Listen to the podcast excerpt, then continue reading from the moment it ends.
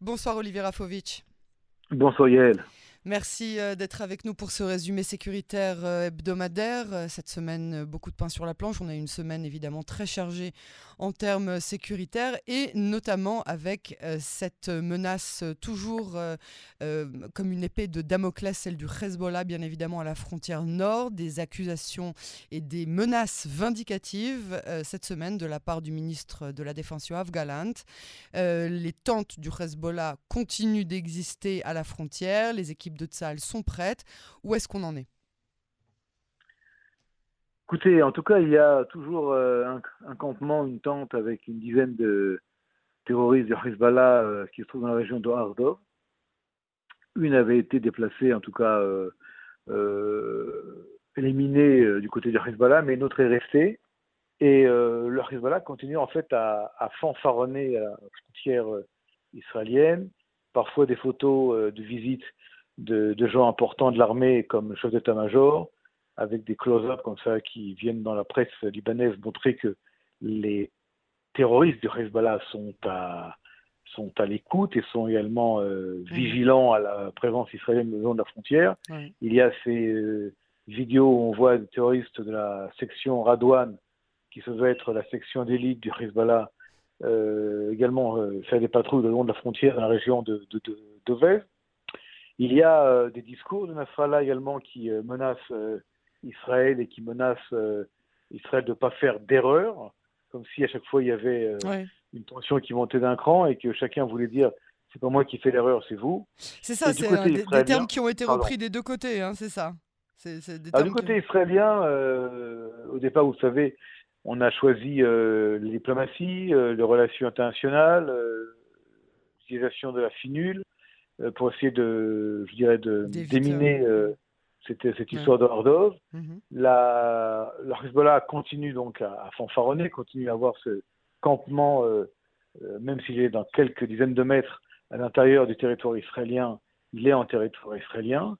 Certains d'ailleurs avaient demandé aux nos politiques et dans l'opposition et à la coalition d'éradiquer ce campement, même si cela devait entraîner une escalade, ce qui n'a pas été fait du côté israélien, mais il y a, si vous voulez, une montée, comme vous avez dit tout à l'heure, Yael, de, une montée euh, des narratifs, euh, mhm. des menaces, euh, avec cette fois-ci, du côté d'Israël, par la voix de Yoav Galant, le ministre de la Défense, des menaces contre le Hezbollah, contre le Liban qui les sert, mais également contre directement Nasrallah, qui est quand même toujours à la tête du groupe terroriste pro-iranien Hezbollah.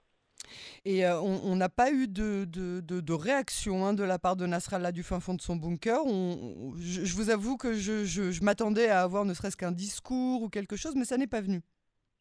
Pour l'instant, il n'y a pas d'autres euh, réactions. Par contre, ce qu'il y a d'intéressant. C'est pas bizarre Ou ça va Je vais vous répondre à votre question, mais avant de vous répondre si c'est bizarre ou pas, euh, il y a eu hier un, un événement qui pourrait passer inaperçu, sauf que il s'est passé dans un village chrétien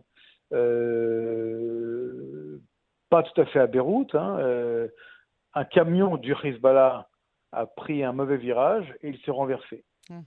Et en se renversant, euh, des villageois du Hezbollah, pardon, des villageois chrétiens, excusez-moi, du village, ont essayé d'encercler le, camion hmm. et savoir ce qu'il y avait à l'intérieur du camion, pensant qu'il y a, ils, pensent qu'il y a des armes et des munitions dans ce camion.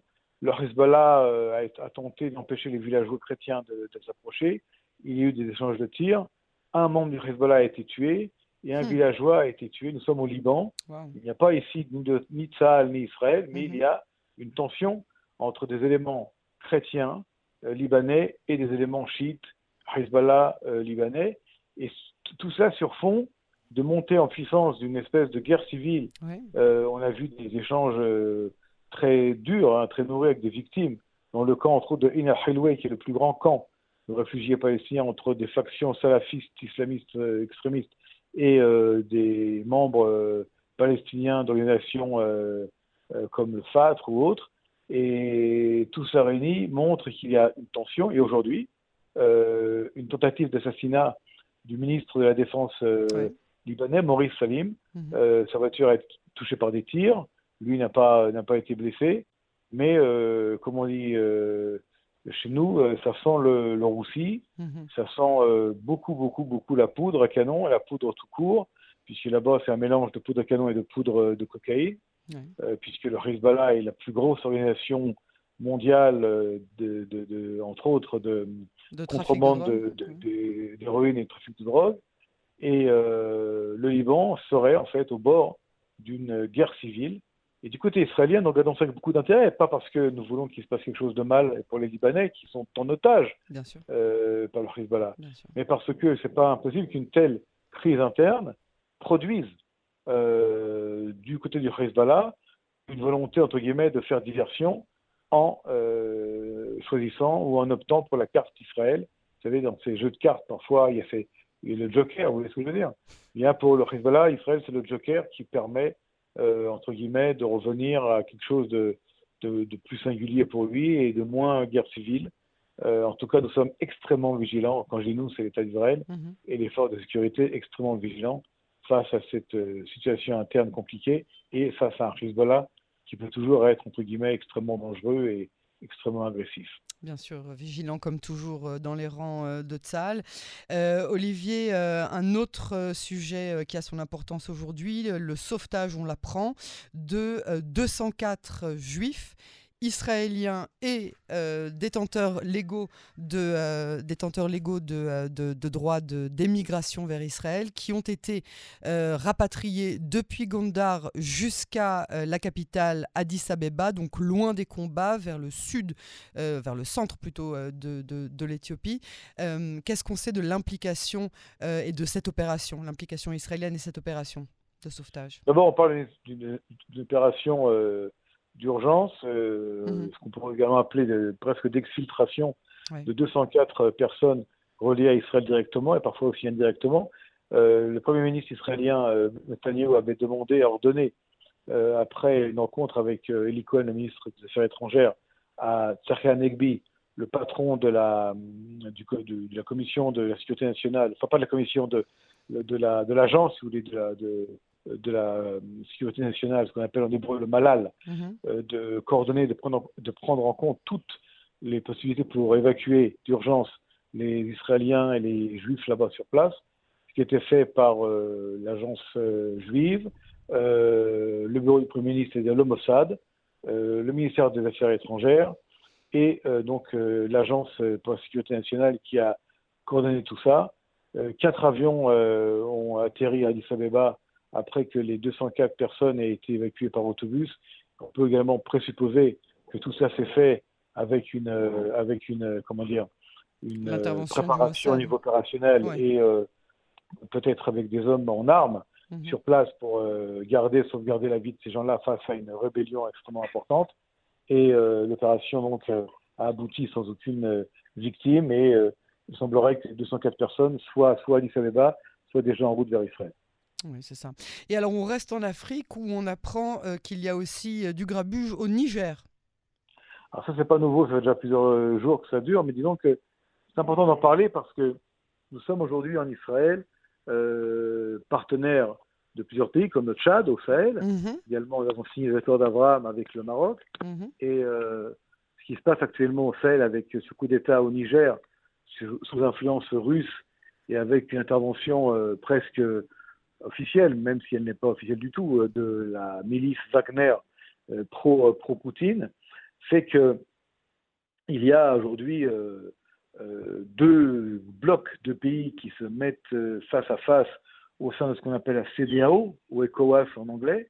D'un côté, les pays de junte militaire, le Mali, le Burkina Faso, la Guinée et maintenant le Niger, et face à des pays comme le Nigeria, la Côte d'Ivoire, le Togo, le Bénin, le Sénégal, qui eux euh, essayent de lancer une opération d'abord contre la junte, mais qui n'ont pas ni les moyens ni la possibilité, semble-t-il, militaire pour lancer une telle opération.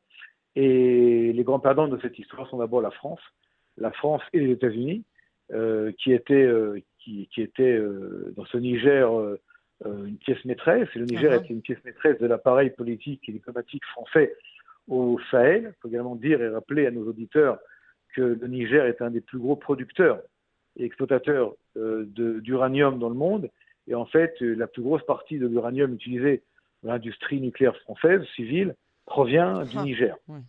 Et donc, si le Niger tombe aux mains, et c'est ce qui se passe aux mains des Russes, et en tout cas quitte le, le, je le giron français, c'est un gros, gros signal d'alarme pour la France au niveau politique, au niveau économique, au niveau d'influence. Je rappellerai qu'il y a également au Niger 1500 soldats français qui sont toujours là. Toujours, ah oui toujours là pour faire face aux, attaques, aux attaques euh, euh, djihadistes euh, auxquelles tous ces pays font face. Mais entre-temps, les Français, qui étaient au nombre, je crois, de 1200, ont déjà été évacués avec les, autres citoyens ah, européens du Niger, oui, dans des opérations un peu d'urgence comme cela. Mhm. Et nous sommes aujourd'hui dans une Afrique qui risque de connaître ce qu'on appelle l'effet domino, c'est-à-dire des pays importants qui tout d'un coup tombent et quittent euh, la, le contact ou, je dirais la relation euh, particulière avec, avec, leurs anciennes, avec leurs anciennes colonies, comme la France, pour passer à des pays qui aujourd'hui sont vus comme des pays euh, hors la loi par l'Europe, comme la Russie. Je voudrais également vous dire, euh, Yael, que j'ai eu il y a quelque temps une conversation avec un ancien ministre de la RDC. Donc de la République démocratique du Congo. Tout à fait. Et on a discuté de cette situation au Niger, puisque tous les pays d'Afrique ont les yeux tournés vers cette situation au Sahel. Et euh, lui m'a dit, vous savez, Olivier, euh, pour nous, Africains, euh, c'est peut-être aussi, je cite, hein, la deuxième guerre d'indépendance. C'est-à-dire, il m'a dit, si la première fois, les pays se sont, entre guillemets, libérés du giron colonial, ils sont devenus souvent des partenaires, parfois un peu obligés de rester en contact avec leurs anciennes colonies. Mhm. Aujourd'hui, il y a comme un sursaut, un réveil de ces, des jeunesses qui sont euh, extrêmement importantes qui n'ont pas connu les colonies, qui n'ont pas connu les pays coloniaux et qui euh, veulent sortir directement, généralement, avec évidemment euh, beaucoup de, d'intox, beaucoup de réseaux sociaux derrière tout ça, des relations avec ces pays-là, comme la, Belgique, comme la France, comme la Grande-Bretagne, comme l'Italie, comme l'Espagne. Et donc, nous sommes peut-être en train de vivre une nouvelle époque en Afrique, avec les dangers, avec les, les, la, nouvelle donne. Et je voudrais quand même vous donner un élément sur Israël. Israël euh, n'a pas de, passé colonial en Afrique et a été souvent vu au début, en tout cas de, sa, de son histoire et de l'histoire de ces nouvelles nations qui, est, qui sortaient dans leur indépendance, comme un, comme un, pont entre l'Occident et l'Afrique. Et aujourd'hui, avec les accords d'Abraham, avec euh, la relation avec le Maroc, il se peut qu'Israël joue également un rôle important euh, et devienne de nouveau un, un pays important. et peut-être qu'il sera vu à la fois par les Africains et à la fois par les Européens comme ce pont qui peut permettre de renouer peut-être avec des pays qui aujourd'hui ont perdu soit leur confiance, soit leur, euh, leur, amitié avec des pays qui voudraient continuer à travailler avec eux. Et, quel serait l'intérêt israélien d'avoir une euh, relation supplémentaire euh, avec un pays comme le Niger? Un intérêt économique, un intérêt stratégique D'abord, Israël a des relations avec des pays d'Afrique de l'Ouest, hein, c'est pas un secret. Bien sûr. Mais Israël, quelque part, euh, serait vu un peu comme un pays neutre, si vous voulez. Hmm. Euh, et cette, cette neutralité euh, permettrait de faire des choses et peut-être également de jouer le, rôle de médiateur, pourquoi pas, pour améliorer les relations et peut-être renouer entre ces pays-là qui aujourd'hui veulent se déconnecter, entre autres, de la France, et pour la France de trouver vers Israël et pour, avec Israël des partenariats qui jusqu'à aujourd'hui n'étaient pas perçus comme étant des partenariats possibles. Vous savez, euh, les choses bougent. À un moment donné, si on parle de la France et de la politique française par rapport à Israël, pendant des années, la France, qui avait une politique, ce qu'on appelle une politique arabe euh, du Quai d'Orsay, ne pouvait pas à la fois être ami des pays arabes et ami d'Israël. Aujourd'hui, depuis qu'Israël a signé des accords avec, entre autres, les Émirats arabes unis, Bahreïn, le Maroc, on peut être à la fois ami des Émirats arabes unis, mais également ami d'Israël. Et dans ce cadre-là, Israël peut devenir il peut être simplement euh, une pièce importante pour l'Europe qui aujourd'hui a des problèmes de, communication, d'image dans cette Afrique ultra jeune qui ne veut plus être perçue comme une ancienne colonie et ne veut plus avoir affaire avec les anciennes puissances coloniales. C'est compliqué pour les uns, c'est compliqué pour les autres. Il va peut-être falloir réfléchir à une nouvelle donne à ce niveau-là. En tout cas, il me semble que dans ce, dans ce cadre-là, l'État d'Israël et l'impact israélien dans le high-tech, dans l'agriculture et également dans le sécuritaire peut jouer un rôle important. Beaucoup d'enjeux euh, diplomatiques à suivre. Hein. Euh, merci beaucoup Olivier Rafovitch pour cette analyse euh, et à la semaine prochaine sur les ondes de Canon français. À très bientôt, Yael, à la semaine prochaine.